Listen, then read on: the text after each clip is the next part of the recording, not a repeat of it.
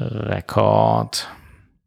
Herzlich willkommen zum Psychcast Folge 125, eine Jubiläumsfolge mit dem Thema Veränderung. Psychcast.de Psychosomatic Medicine and Psychiatry Psychotherapy and so much more Psychcast is bringing you what you're, You're looking, looking for. for. With Alex and Jan, two doctors as your hosts Psychcast, yes Psychcast, let's start the show Hallo Jan, schön, Hallo dass du da Alex. bist. schön, dass ihr zu Hause dabei seid. Herzlich willkommen zum Psychcast. Runde Summe heute so ein bisschen, 125. Du bist Dr. Jan Dreher, Psychiater und einer der beiden Psychcaster. Und du bist Dr. Alexander Kugelstadt, Psychosomatik-Facharzt und der andere der beiden Psychcaster. Und was sich äh, schon mal nicht verändert hat in den letzten 100 Folgen ist der Jingle. Also Ja. daran kann man schon mal sehen, zu viel Veränderung wäre auf jeden Fall ganz falsch. Also bevor wir irgendwas anderes sagen, hier ist keine Veränderung geplant. Genau. Richtig, Mensch. Ja, ich freue mich total auf Quality Time mit dir, denn was sich die letzten Monate ja schon ein bisschen verändert hatte, ähm, ich hatte ein bisschen weniger Zeit so für den Podcast und habe mich jetzt wirklich sehr gefreut, äh, heute äh, eine Folge mit dir aufzunehmen und hier ja Zeit mit dir zu einem interessanten und ja recht ähm, vielseitigen Thema mit dir zu verbringen. Ja, wie kam das denn zu diesem etwas traurigen Verhalten, äh, etwas weniger Podcasts aufzunehmen? Gab es Veränderungen in deinem Leben? Es gab Veränderungen, genau. Werde ich auch gleich mal ein bisschen drüber sprechen. Aber ehe ich das tue, möchte ich unbedingt mal wissen, wie du auf dieses Thema gekommen bist. Wir hatten uns ja irgendwie ein paar SMS hin und her geschrieben oder WhatsApp oder so ein Kram. Und du hast gesagt, hier Veränderung. Hast du schon zwei, dreimal angemahnt. Das wäre mal was für den Psychcast.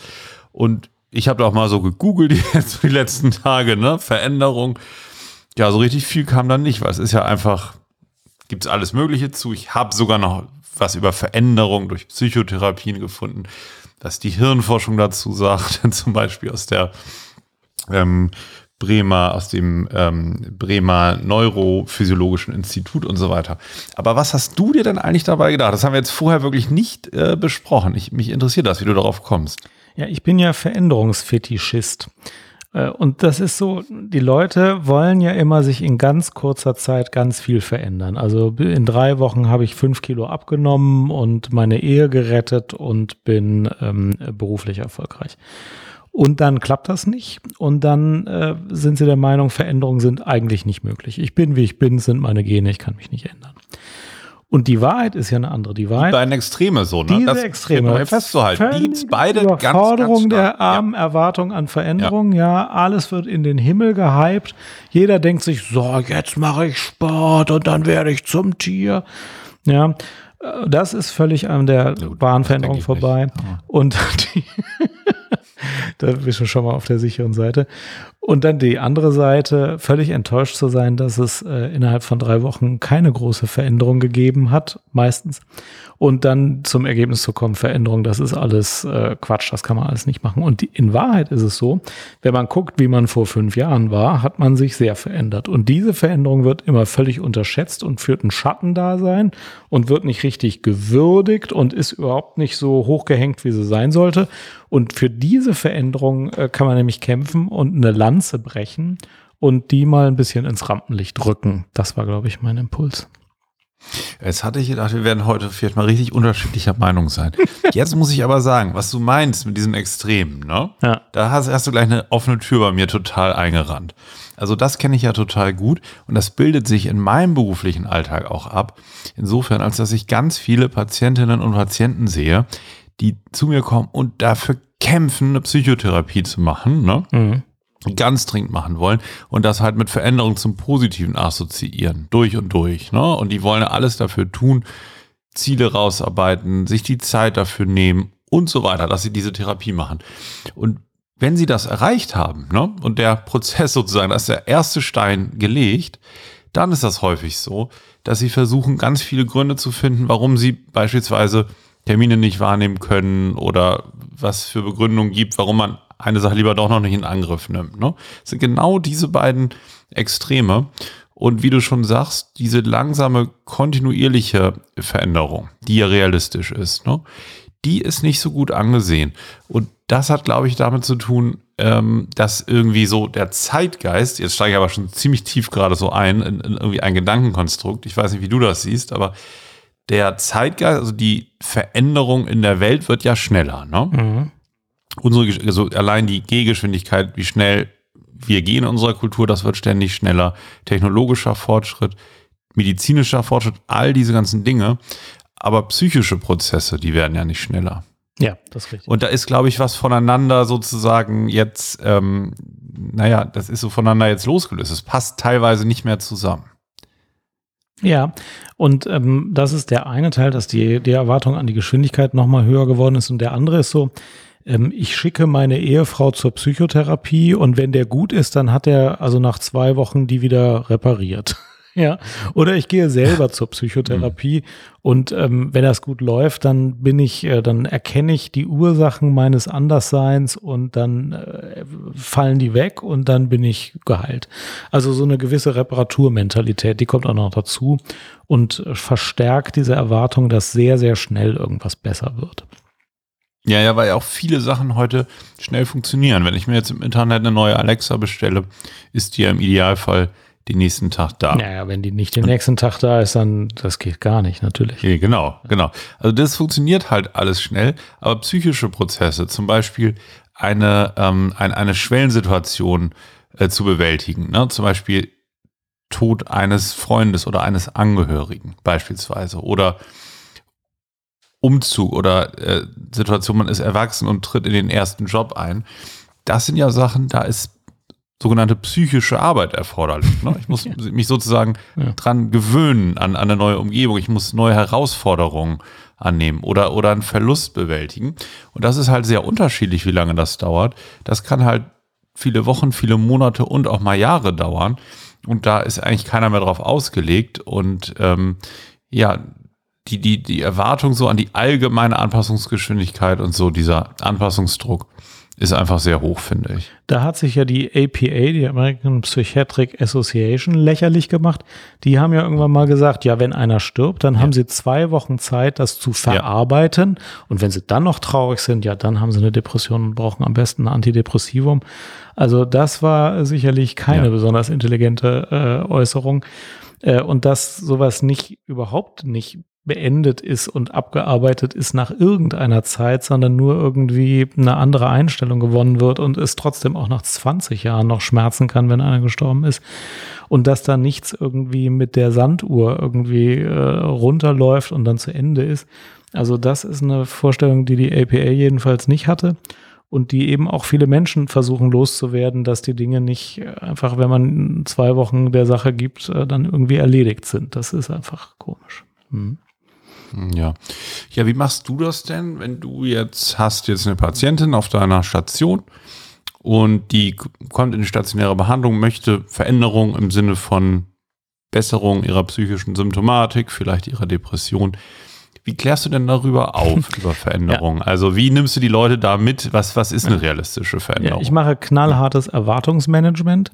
Also wenn jemand mit unrealistischen Erwartungen kommt, dann sage ich das deutlich. Also Typisches Beispiel wäre, eine Patientin oder ein Patient kommt und sagt, ja, Herr Doktor, ich bin jetzt schon seit längerer Zeit depressiv.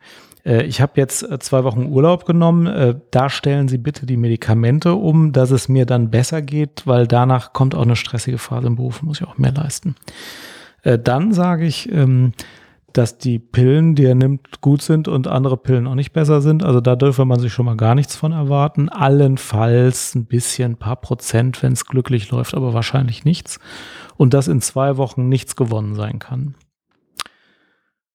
Und dann sind die erstmal irritiert und unzufrieden, aber dann habe ich ja die Wahrheit gesagt in beiden Punkten, ja. Also wenn jemand lange Zeit ein bestimmtes Medikament genommen hat, dann ist eine Umstellung meistens nicht so, dass er, man sagt, ah, jetzt funktioniert die Medikation, ist alles besser, sondern wenn es dann vielleicht 15 Prozent besser ist, ist es gut, aber nach zwei Wochen ist natürlich noch gar nichts besser von dem Medikament. Und auch eine psychische Änderung unter Zeitdruck, also da mache ich nicht mit. Also sage ich dann immer, ja, dann können wir es nicht schaffen. Also in den zwei Wochen wird sich nichts tun. Ich empfehle Ihnen ambulante Psychotherapie über ein Jahr, dann wird sich was ändern. Also Erwartungsmanagement ist, glaube ich, wirklich wichtig, weil man den Leuten oft Sachen sagt, wo die einen mit großen Augen angucken. Aber wenn man es nicht sagen würde, wäre alles zum Scheitern verurteilt. Man muss dann sagen, das wird so nicht stattfinden. Du hast gerade gesagt, dann, dann wird es sich vielleicht ändern.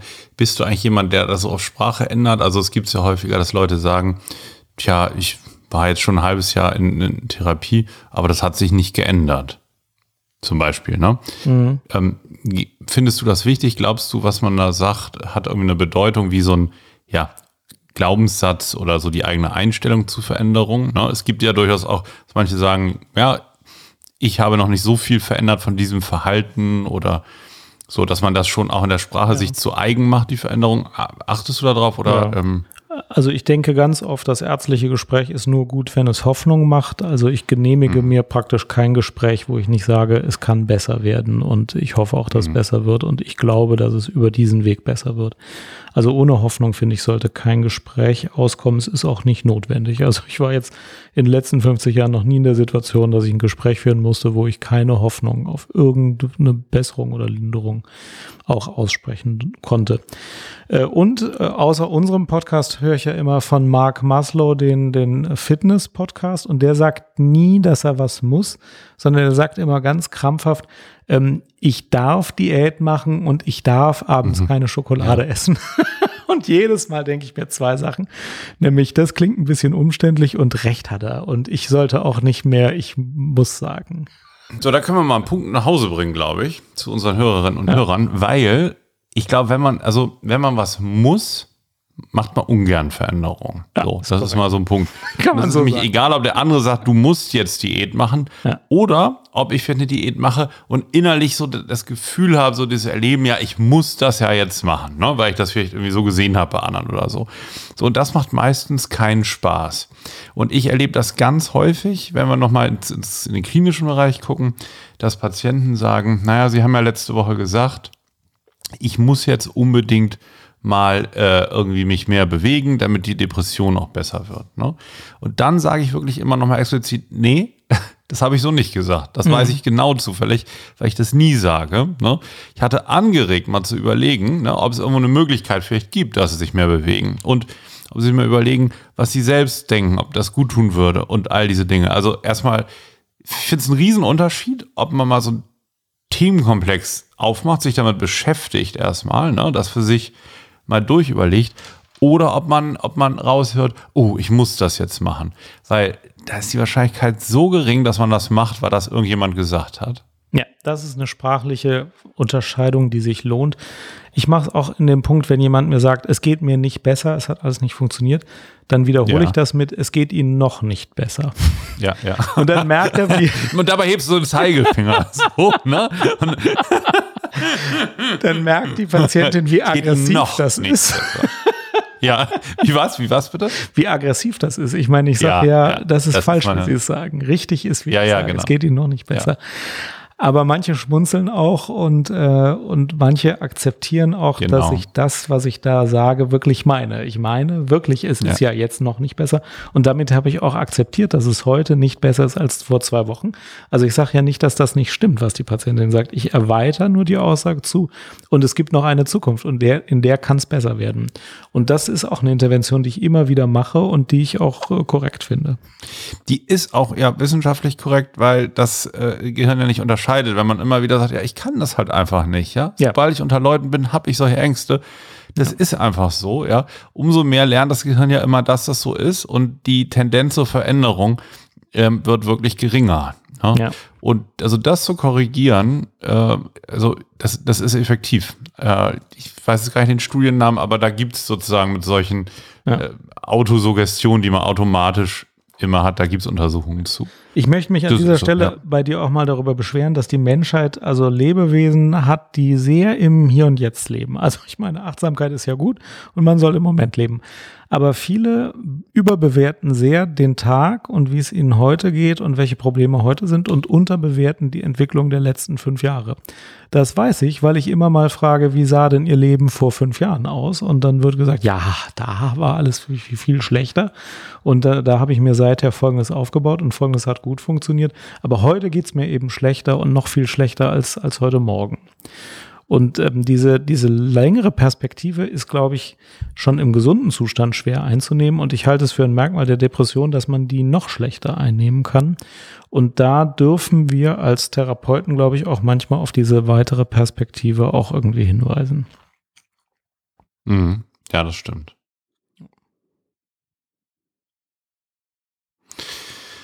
Veränderung. Wo wir ähm, mit den Klassikern starten, ähm, kann man sich nur verändern, wenn der Leidensdruck hoch genug ist, wollte ich dich immer schon mal fragen, Alex. Kann man sich nur verändern, wenn der Leidensdruck hoch genug ist? Ja, das war so ein bisschen die Gefahr der Folge, dass man so ein bisschen bei so Allgemeinplätzen landet wahrscheinlich ist da was dran. Ich muss gerade aber an so ein Coaching-Video denken, was ich aus Versehen neulich bei YouTube anhatte. Und da ging es genau darum, ja. wo kein Leidensdruck, ja. wo keine Unzufriedenheit, da kein Antrieb zur Veränderung. So, das wurde da nochmal genau erklärt. So, hm, ich bin eigentlich nicht so ganz sicher. Also, das ist natürlich nachvollziehbar, aber ich frage mich, ob man sich nicht auch aus Vernunft verändern kann. Ja, wenn ich zum Beispiel sage, ich habe jetzt keinen Leidensdruck, aber ich weiß, es ist vielleicht besser, häufiger was Gesundes zu essen, Salat, mediterrane Kost, weniger Fleisch oder so. Ich habe vielleicht aktuell keinen Leidensdruck, aber ich weiß, dass es besser wäre und ich glaube, dass das schon trotzdem funktionieren kann mit Veränderungsprozessen. Ja, da bin ich anderer Meinung als du. Also, dass man sich verändert, nur weil man irgendwas verstanden hat, da glaube ich nicht dran. Ich glaube, dass wenn es eine negative Empfindung gibt, also einen Leidensdruck, kann man sich verändern. Ich glaube jetzt noch zusätzlich, man kann sich aus äh, Freude oder Lust zu was anderem hin verändern. Also wenn man merkt, dass etwas einem Spaß macht, dann muss einem der vorige Zustand kein Leiden verursacht haben. Dann kann man sich auch zu etwas Positivem hin verändern. Zum Beispiel zu einer Sucht. also die geht ja auch schnell. Ja, ja joggen. Mhm. Gefährlichen Süchte. Joggen. Mhm. Gewicht heben.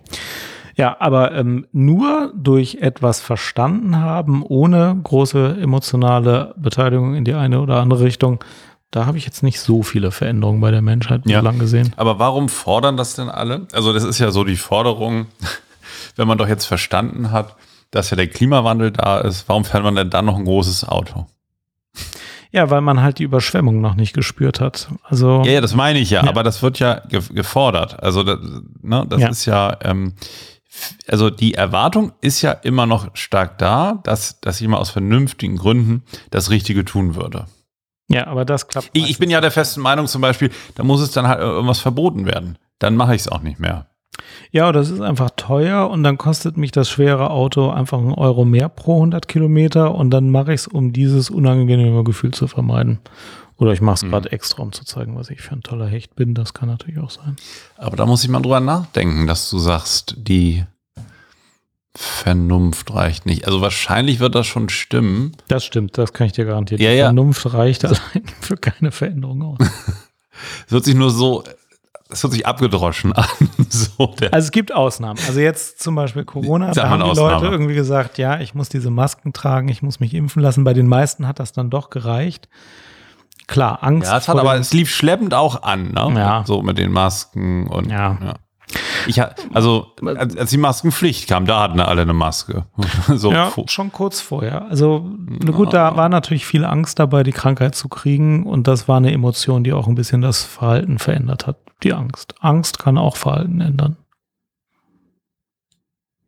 Mhm. Ja. Rache kann, glaube ich, auch das Verhalten ändern. Liebe. Eigentlich gibt es mehrere Gefühle. Also nicht nur Leiden. Hm. Scham. Veränderung. Also ja. Veränderung kommt aus Leidensdruck oder weil irgendwas richtig Freude macht, meinst du? Ja, würde ich sagen. Aber was ist mit der Veränderung? Es gibt ja auch eine Veränderung, die einfach lebensangepasst ist. Also wenn ich zum Beispiel vom, vom Jugendlichen zum Erwachsenen werde, ist eine Veränderung, wenn ich ins Berufsleben einsteige. Ich jetzt zum Beispiel bin jetzt 40 geworden. Herzlichen Glückwunsch. Dankeschön. Ist auch ja irgendwie eine Veränderung. Das ist ja jetzt ungefähr so, also wenn ich Glück habe, so, so die Mitte des Lebens.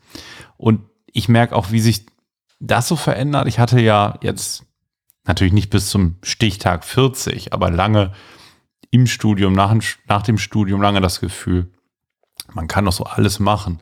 Man hat noch so alle Möglichkeiten. Ja, vielleicht mhm. mache ich doch noch innere Medizin oder werde irgendwie Hausarzt, so Landarzt, was ich ganz gerne mal gemacht hätte. Oder früher wollte ich Journalist werden. Ich dachte ja auch immer, das könnte ich ja auch noch machen. So, das Medizinstudium stört ja nicht, ne? Diese ganzen mhm. Möglichkeiten. So, jetzt ist ja irgendwann so die Veränderung, was jetzt nicht nur negativ ist, ja, aber dass es sich eher ein bisschen einengt und dass man guckt, ja, was was hake ich auch ab, was kommt nicht mehr vor, beispielsweise und welche, welche Möglichkeiten habe ich noch und was, was ist realistisch. Man weiß ja, die, irgendwann spürt man ja, die Zeit ist begrenzt und die Dinge, äh, die man noch so, so erledigen kann, die sind nicht, nicht unzählig. Ne? So. Und das ist ja zum Beispiel, das entsteht ja jetzt nicht aus Leidensdruck, sondern das sind natürliche Veränderungen. Das ist vielleicht noch ein, ein extra Punkt, ein, ein eigener Menüpunkt sozusagen. Ja, du hast recht. Also Änderungen durch die Lebensphase, äh, die gibt es auf jeden Fall und Änderungen durch die Situation oder die Lebensumstände, in denen ich bin. Also wenn ich jetzt nach England ziehe, werde ich eine ganze Reihe von Verhaltensweisen drastisch ändern. Einfach dadurch, dass mein ganzes Umfeld ja. seine Verhaltensweisen ändert. Also diese beiden Änderungen gibt es auch. Ich bin ja 50 geworden. Ich habe auch was geändert. Ich akzeptiere jetzt. Herzlichen Glückwunsch nach. Danke sehr. Mein Lieber. Ja. Also, dass ich nicht mehr Rockstar werden kann, das wusste ich tatsächlich schon vorher. Also, das ist mit 50 nicht mehr das größte Thema für mich gewesen. Das war ja. wirklich eher mit 40. Ähm, ich muss jetzt öfter akzeptieren, dass ich körperlich nicht mehr 17 bin. Also, dass ich irgendwie nicht mehr so weite Strecken joggen kann und dass ich irgendwie schon mal irgendwo ein Zacken und Zwicken habe oder so. Also solche Änderungen, die sind tatsächlich einfach mit dem Lebensweg und mit den, mit den Abschnitten, in denen man so ist, gegeben. Da hast du natürlich völlig recht, die gibt's auch. Da fällt mir gerade noch auch ein, auch vom Patienten, wenn die irgendwie einen Schicksalsschlag erleiden, dann kommen ja manchmal viele Veränderungen ganz schlagartig, die, die eben nicht äh, gewünscht waren. Also wir hatten jetzt erst eben den Fokus so beispielsweise ne, auf therapeutische Veränderungen, man möchte sich verändern. Ähm, und dann gibt es ja wirklich die Veränderungen, die kommen einfach. So. Ja. Schicksalsschläge oder, oder was auch immer. Das ist ja wieder nochmal was ganz anderes, ne? Anpassung an solche Veränderungen. Ja, es ist wichtig, das zu trennen, denn wir denken immer, mhm. Veränderung entsteht zu 100 Prozent aus unserer ne? Willenskraft. Ja, ja. Genau, das ist aber Blödsinn. Veränderung entsteht dadurch, dass ich Gewohnheiten ändere und oft dadurch, dass mein soziales Umfeld sich geändert hat oder die Rahmenbedingungen ja. meines Lebens äh, sich beispielsweise durch einen Schicksalsschlag geändert haben.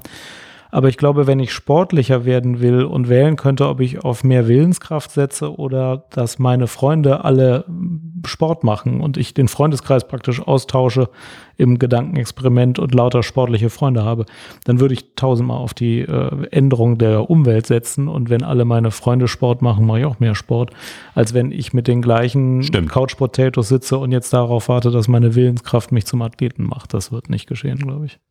Du zum Beispiel ja. hast mich auch schon total verändert, seit wir seit 2014 podcasten. Indem ich dir immer wieder sage, dass Joggen gut ist oder wie? Das, das auch, aber das ist sozusagen noch ein innerer Prozess. Also Der läuft auch die, noch, die, die, Genau, die Verhaltensänderungen kommen noch, ja. die hinken ein bisschen hinterher. Ne? Ja. Aber beispielsweise denke ich manchmal, und also das ist ja auch eine Fähigkeit, das ist jetzt nicht nur bei dir, aber zum Beispiel denke ich auch manchmal, ach, was würde Jan eigentlich jetzt machen oder denken oder welche Haltung hätte Jan dazu, der wird das jetzt vielleicht locker nehmen, ach, nehme ich es doch locker.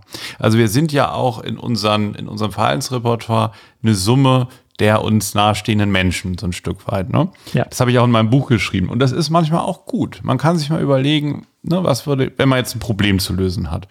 Und man hat ein Repertoire von verschiedenen Menschen, die man kennt, wo man weiß, wie die ungefähr reagieren, damit umgehen das ist zum Beispiel was, was ich gerne mache. Und jetzt gerade so in der Medizin ein komplexes Problem, weiß ich zum Beispiel, wenn ich das so sagen darf, du hast, finde ich, die Fähigkeit, fokussiert und auch mal erstmal mit dem, mit dem naheliegenden, mit einer einfachen Lösung zu antworten.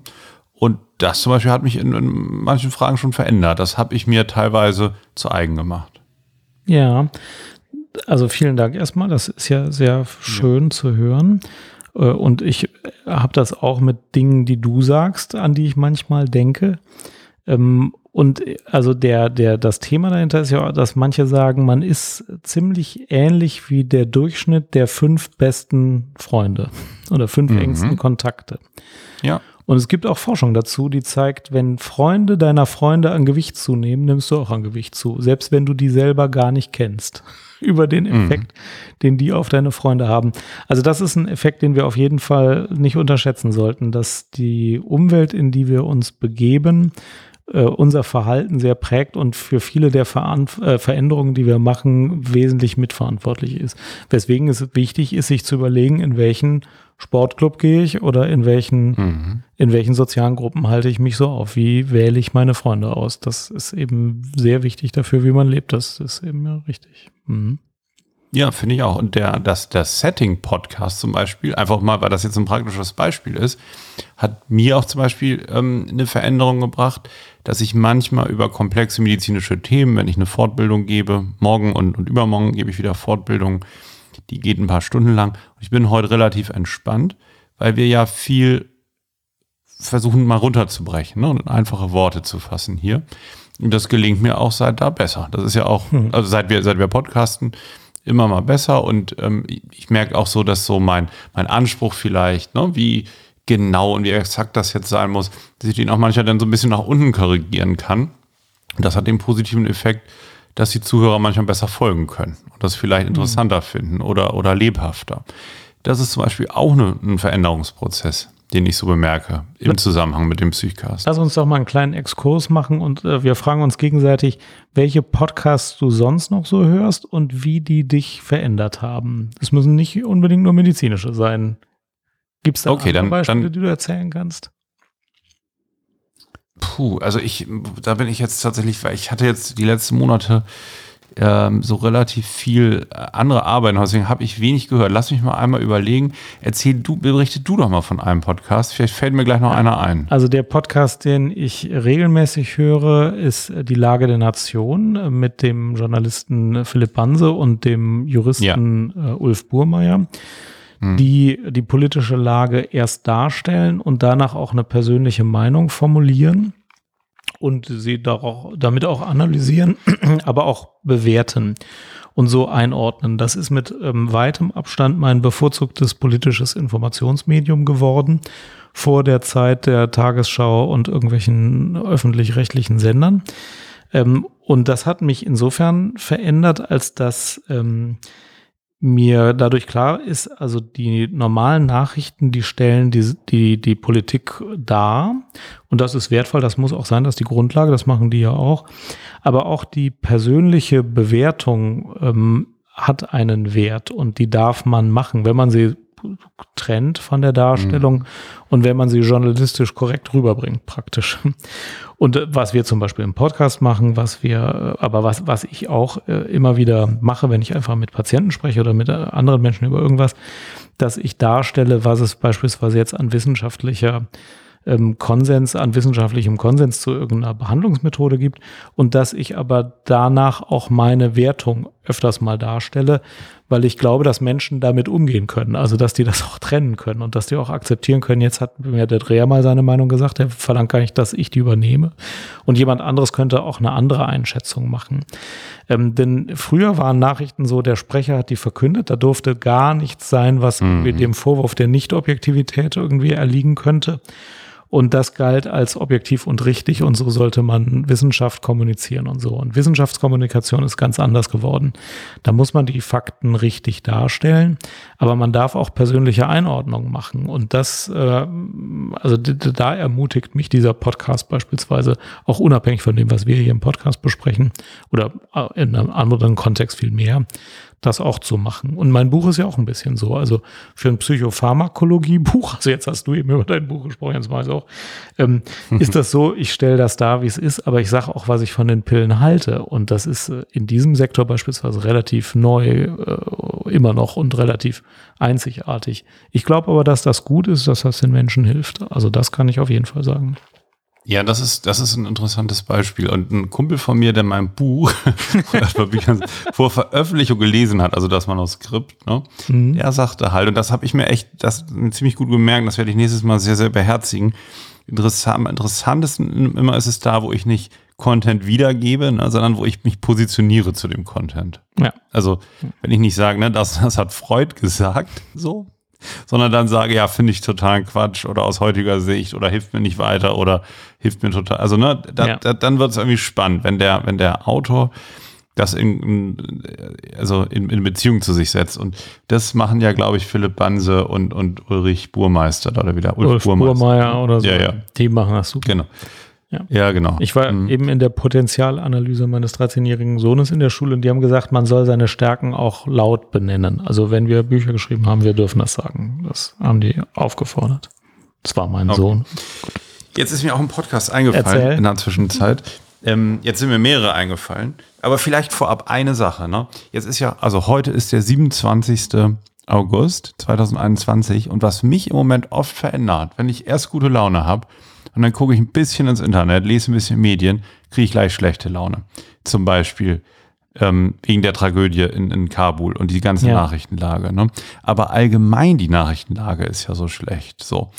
Ähm, also Klima, Überschwemmung, ähm, Corona, äh, Kabul. Ich glaube, ich habe sogar außer Wahlkampf noch irgendwas vergessen jetzt. Es ist jetzt keine Wertung, fällt mir gerade nicht ein.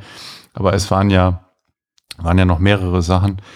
Und das finde ich auch, dass das, äh, obwohl das ne, nicht den Alltag unmittelbar betrifft, aber es verändert so ein bisschen ein in der Wahrnehmung vielleicht und in der inneren Auseinandersetzung mit der Frage, wie wird denn das alles so? Also es gibt ja ziemlich viele Unsicherheitsfaktoren gerade.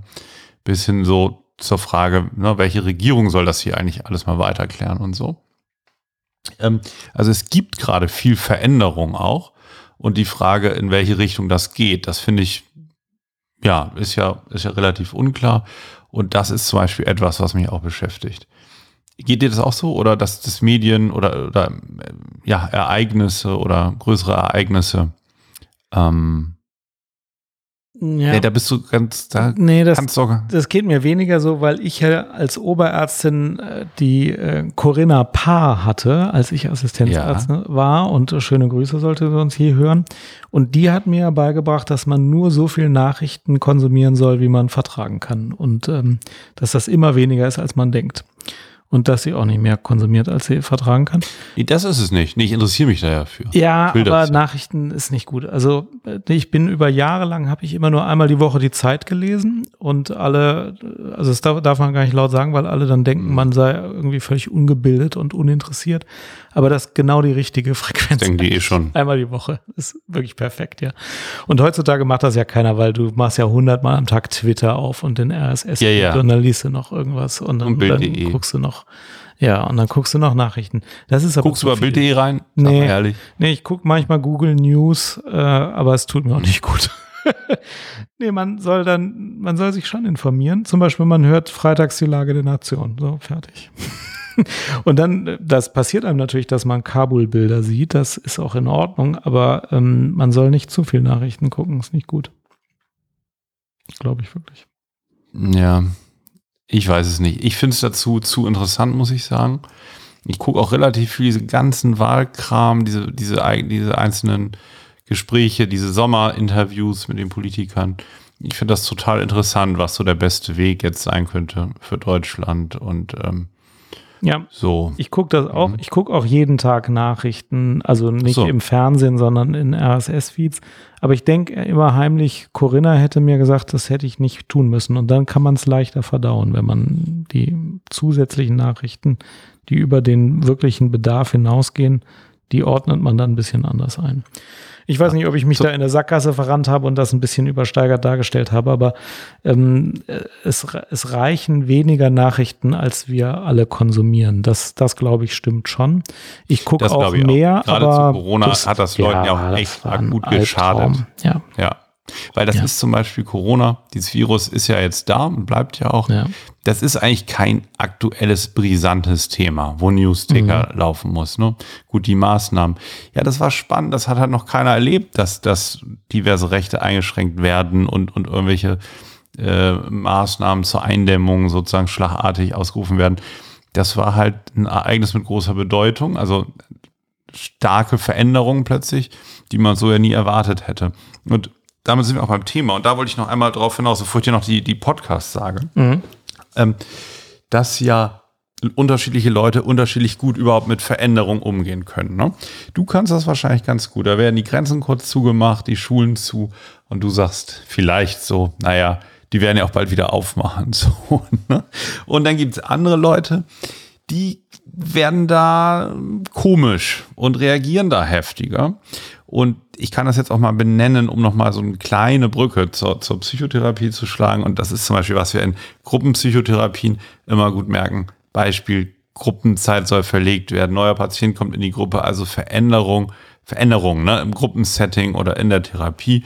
Und da gibt es ja eine bestimmte Gruppe, die, die, das ist so allgemeiner Konsens, ja schlecht damit umgehen kann. Und das sind Menschen, die eher eine zwanghafte Persönlichkeitsstruktur haben, mhm. die sich gerne an gewohnten Bedingungen festhalten, ja, die, die unruhig werden, wenn der Wecker nicht zu genau der gleichen Zeit klingelt und alles so bereit steht wie immer. Wenn plötzlich äh, äh, kein, also das Klopapier alle ist und man muss Tempotaschentücher nehmen.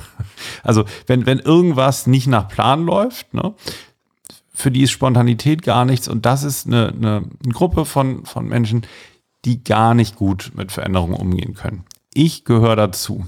Ich mag Veränderungen nicht so gerne. Ähm, ich kann das zwar ich kann aktiv spontan sein. Ne? Also ich könnte jetzt, wenn du anrufst um 20 Uhr und mich fragst, wollen wir um, um in einer Stunde ein Bier trinken gehen? Ja, ja, klar, das geht schon. Ne? Aber so Veränderungen aus richtig gewohnten Umgebungen. Also, ich verlasse jetzt meinen Arbeitsplatz derzeit. Ich war zehn Jahre so einem großen Institut tätig. Und ähm, da steige ich jetzt aus nächste Woche. Weiß ich auch schon lange, ne? konnte mich da auch drauf einstellen. Aber da bin ich schon so nach längerer Zeit, ähm, ich weiß immer, was ich so an gewohnten Dingen habe zum Beispiel. Und ähm, brauche dann auch so ein bisschen meine Zeit, so Veränderungen zu verdauen und mag das immer ganz gerne. Zum Beispiel, wenn ich ein Auto habe, ich habe jetzt schon irgendwie acht, neun Jahre ein Auto und das Auto fährt, ich würde das jetzt nie freiwillig, freiwillig verkaufen. Weißt du, das war jetzt mal kaputt, deswegen komme ich drauf und dann bin ich immer mit Carsharing rumgefahren. Und das fand ich zum Beispiel anstrengend. Ich habe mich tierisch gefreut, als mein gewohntes Fahrzeug wieder da war. Mhm. Ich bin ja nicht total, ich gehe da nicht dran zugrunde. Ne? Das ist nur ein Charakterzug, sage ich mal. Aber ich merke das. Veränderungen sind eine Herausforderung. Ja, und warum hast du diese berufliche Veränderung gemacht? Mehr Leidensdruck oder mehr Spaß an Neuem? Oder beides? Genau, das ist ja schon, was dem entgegensteht, ist Spaß an Neuem. Ich habe suche sozusagen oder habe eine neue Herausforderung gesucht und jetzt auch angenommen.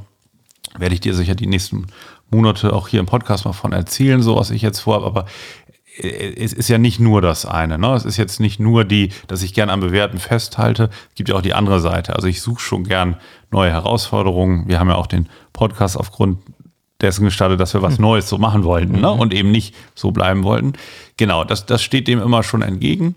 Aber ich habe auch so ein, so ein Hang sozusagen, also ich hänge zum Beispiel an, an, an Freunden von früher so und tue mich dann eher schwerer, vielleicht neue Freundschaften aufzubauen es gibt ja auch Leute, die sind viel flexibler, die sind viel mehr so in die Zukunft gewandt ne, und haben gar nicht so den Bedarf, am Bewerten irgendwie festzuhalten.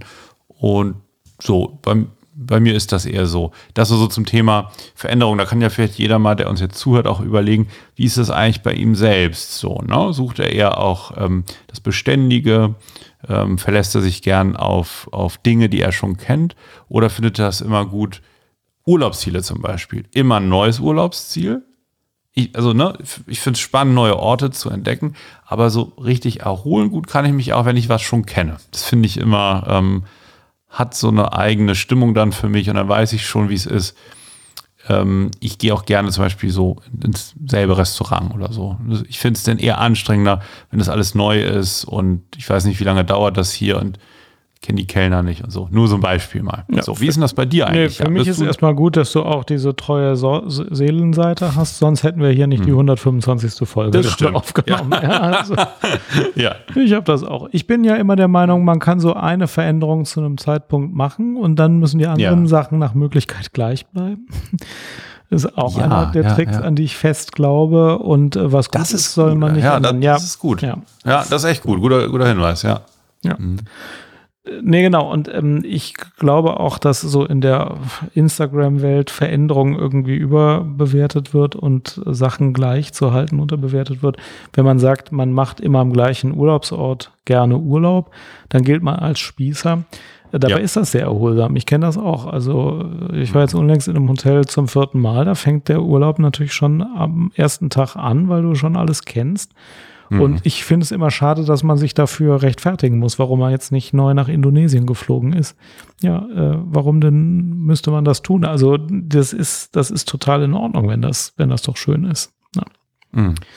Aber ich kann noch nicht ganz aufhören mit den Podcast-Veränderungen. Ich habe das ja, genau, Gefühl, du hättest noch eine und ich habe ich hab, wel, ich welche. Pass auf. Ja, komm, Was ich, das habe ich jetzt recht lange nicht gehört, aber früher, das war auch so mein Einstieg in die Podcast-Welt. Vrind mit Holger Klein. Und zwar ist da die Veränderung, also der hat ähm, ein Thema mit äh, Gesprächspartnern, die sich entweder, also Vrind heißt, wer redet, ist nicht tot.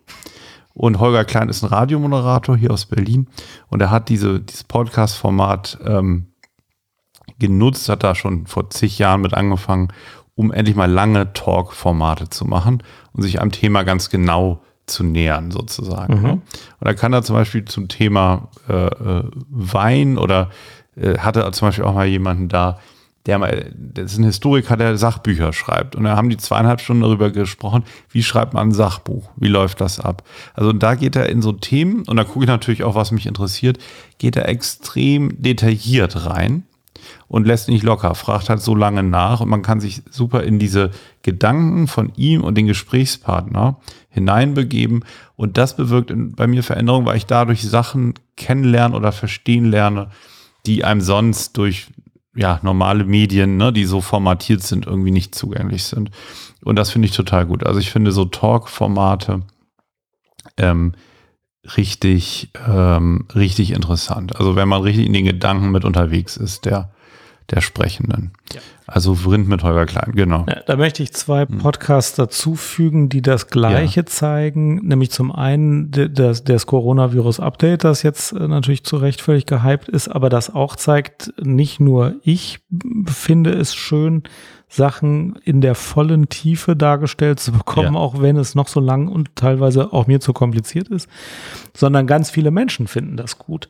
Also ja. der ist ja auch super be bekannt und auch ganz viele Leute, die jetzt nicht Medizin studiert haben, hören den und hören sich diese ganze detaillierte, komplexe, lange Folge von anderthalb Stunden jede Woche, jetzt sind es im Moment alle, jetzt ist im Moment Sommerpause, aber äh, alle zwei Wochen an und ähm, diese Legende, die Aufmerksamkeitsspanne der Leute wird immer kürzer und früher konnten sie noch 10 Minuten Beiträge hören, jetzt gehen nur noch 90 Sekunden. Das ist alles nicht wahr. Die Menschen wollen es auch so erklärt bekommen, dass sie es mal wirklich verstehen und nachvollziehen können. Und wenn es mal zu mhm. viel ist, ist gar nicht so schlimm. Und der andere ist der Alles gesagt Podcast der Zeit, der auch super ist der geht so lange, bis der Interviewpartner ein Stoppwort sagt und der geht manchmal zwei Stunden, manchmal fünf Stunden, oft sechs, sieben, acht Stunden, manchmal einmal ist er 15 Stunden gegangen. Und ich höre erstaunlich viele davon. Also die hört man dann natürlich in Etappen und auch ganz viele andere Menschen hören das, weil es nicht so ist, dass die Menschen oberflächlich sind, sondern die können eine gewisse Tiefe vertragen. Und ähm, die, die ähm, Wissenschaftsjournalistin Kim Nguyen, die macht ja mhm. auch ähm, Beiträge, die länger sind, als YouTube es normalerweise so gut finden würde und macht sie sehr differenziert, sehr detailliert und die Leute lieben es. Also ich freue mich an diesen Podcast und dein Vrind-Podcast gehört ja offenbar dazu, weil mhm. sie deutlich machen, die Menschen sind überhaupt nicht so, dass sie sich nur kurz auf irgendwas konzentrieren können. Wenn einen was interessiert, dann kann man das auch über drei Stunden verfolgen. Das ist, das ja. finde ich auch wichtig. Mhm. Dazu gehört auch noch der äh, Podcast Hotel Matze mit Matze Hilscher der prominente oder ja interessante Leute, von denen er, wie er sagt, eben lernen will, erfahren will, wie sie leben und wie sie denken, auch unheimlich tiefe, intensive Interviews führt. Zuletzt hatte ich das gehört mit Fariadim zum Beispiel. Ähm, der Schauspieler von Jerks, den kennst du wahrscheinlich. Ja, den kenne ich, ja. Ja, genau. Also das musst du dir mal anhören. Das ist vom 23. Dezember 2020. Ähm, der kann unheimlich tief auch einsteigen und gute Fragen stellen und mit Fariadim. Das Thema ist, wann ist ein Mann kein Mann? Da geht es eben so um Männlichkeit heutzutage und, und wie das vielleicht auch schwerer geworden ist. Also auch Thema Veränderung, wie sich das verändert hat, in der emanzipierten Zeit noch genug Mann zu sein, aber auch nicht so viel Mann, dass man nicht mehr sozusagen akzeptiert wird. Ja, also kann ich gar nicht so ins Detail gehen, aber auch diese ganzen Widersprüche, diese Veränderung, also ja, wie, wie, wie das vernünftig ist, das Klima zu schützen und wie er Bock hat, SUV zu fahren zum Beispiel. Ne? Wie es diese zwei Dinge gibt, die beide, mhm. die beide eine Rolle spielen, so.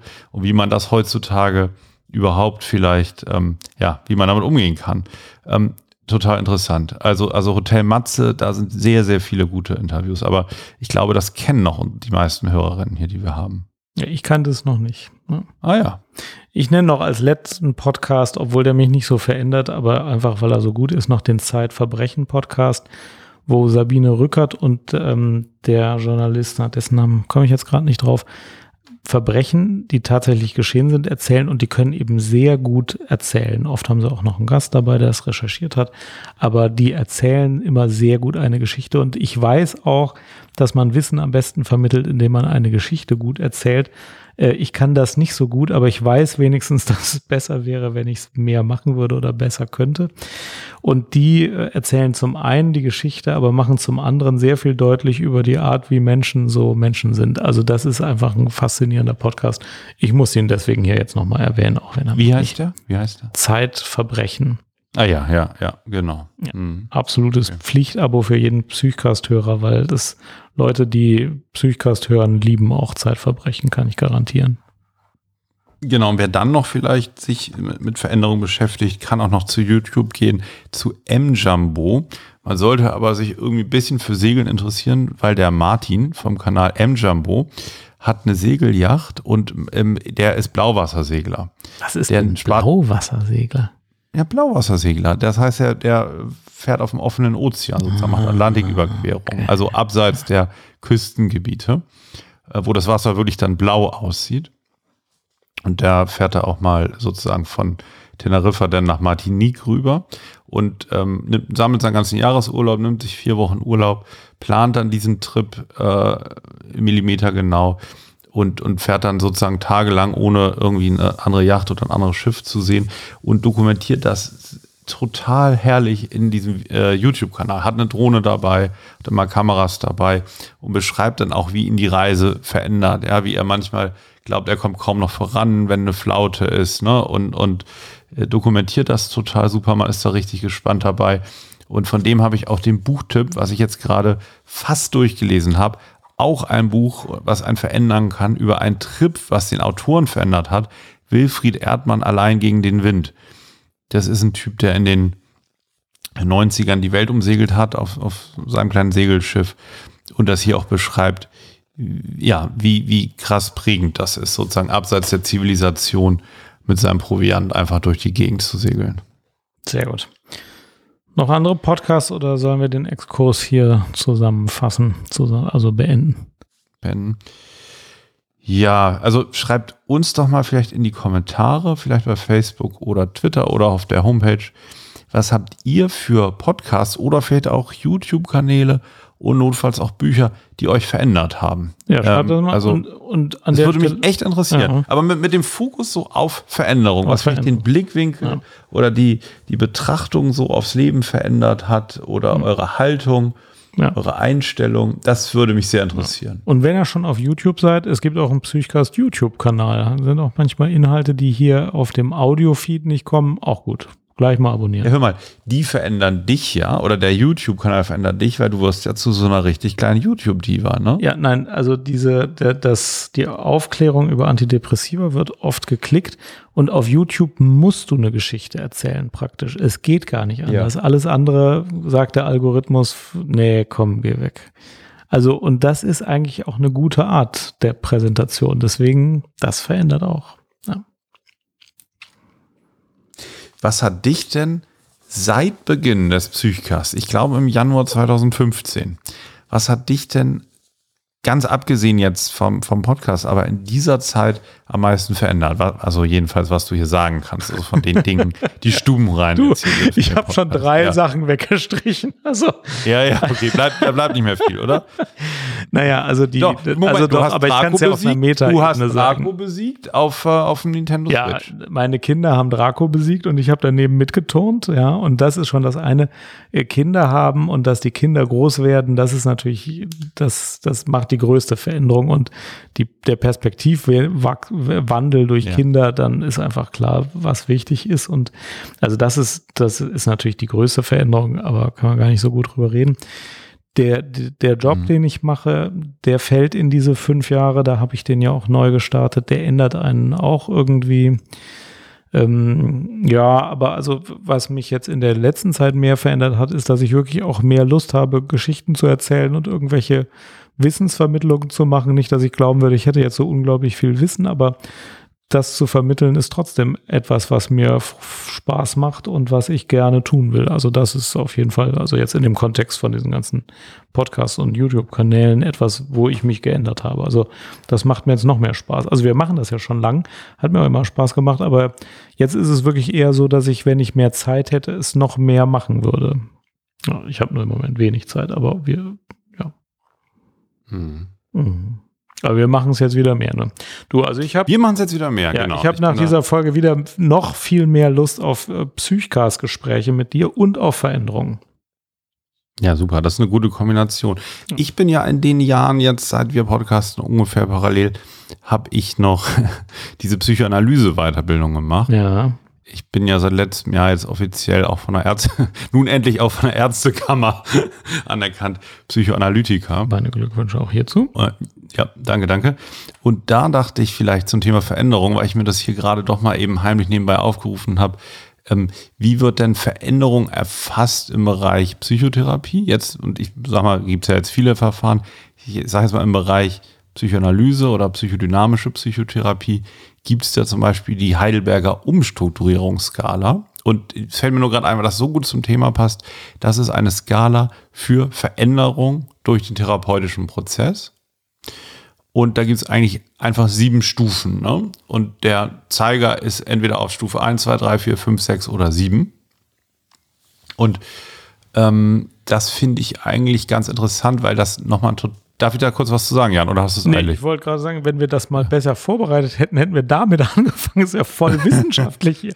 Musst du verlinken und erzähl mal, wie das, was, Ja, genau, also ich- welche ich verlinke Fragen das. stellt oder wie das Genau, geht. ich verlinke das, Ja. genau. Und das ist sozusagen, das zeigt eigentlich nochmal genau auf, was wir jetzt vor 50 Minuten gesagt haben, wie langsam Veränderung Ja. ist. Es ist nämlich Punkt 1 auf dieser Skala, Nichtwahrnehmung des Problems. So, ne? Das Ja. heißt, irgendwas passiert, ich habe Symptome, vermeide irgendwas, es gibt gar kein Problem, außer ich habe Kopfschmerzen oder was weiß ich. Ne? Also so Mhm. die komplette Nichtwahrnehmung.